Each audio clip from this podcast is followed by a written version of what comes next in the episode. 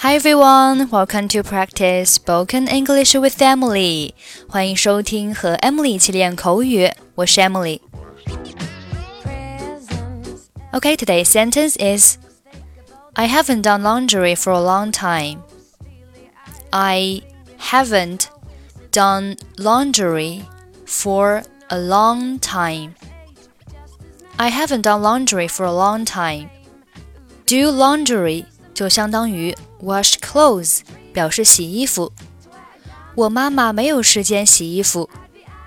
My mother doesn't have time to do laundry. 我爸爸是对的，我没法独立生活，我甚至不会洗衣服。My father's right. I can't live on my own. I can't even do laundry. Haven't done something for a long time 表示好久没有做某事。这里的 done 是指动词的过去分词。我好久没有见到你了。I haven't seen you for a long time. 我好久没有回家了。I haven't been home for a long time. 所以，I haven't done laundry for a long time 意思就是我好久没有洗衣服了。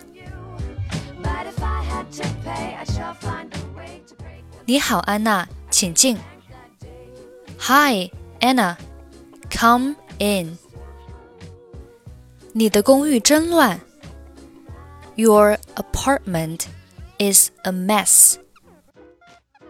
我知道，在你来之前，我没有时间整理东西。I know. I don't have time to put things away before you got here. 瞧，沙发上的都是你的衣服吗？Look, are those your clothes on the couch? 是的，Yes. 是干净的吗？Are they clean? 事实上， 很多都是脏的。我很久没有洗衣服了，我经常等着拿到我父母家里洗。Actually, most of them are dirty. I haven't done laundry for a long time. I usually wait until I can do it at my parents' house. 我妹妹和我总是去这条街上的自助洗衣店洗衣，你为什么不去那儿呢？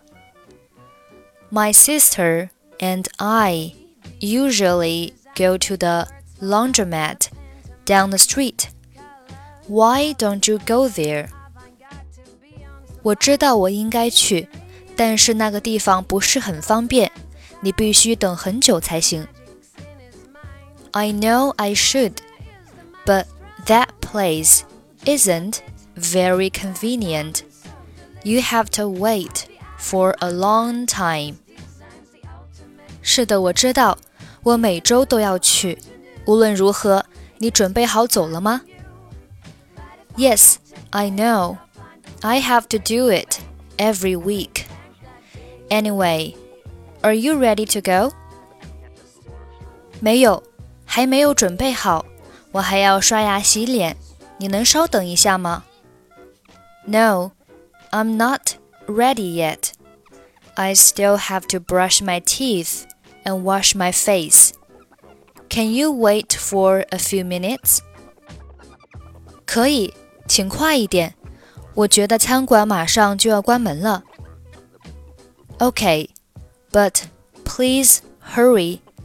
I think the restaurant is closing soon.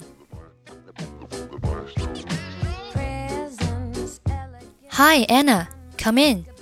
Your apartment is a mess. I know I don't have time to put things away before you got here. Look, are those your clothes on the couch?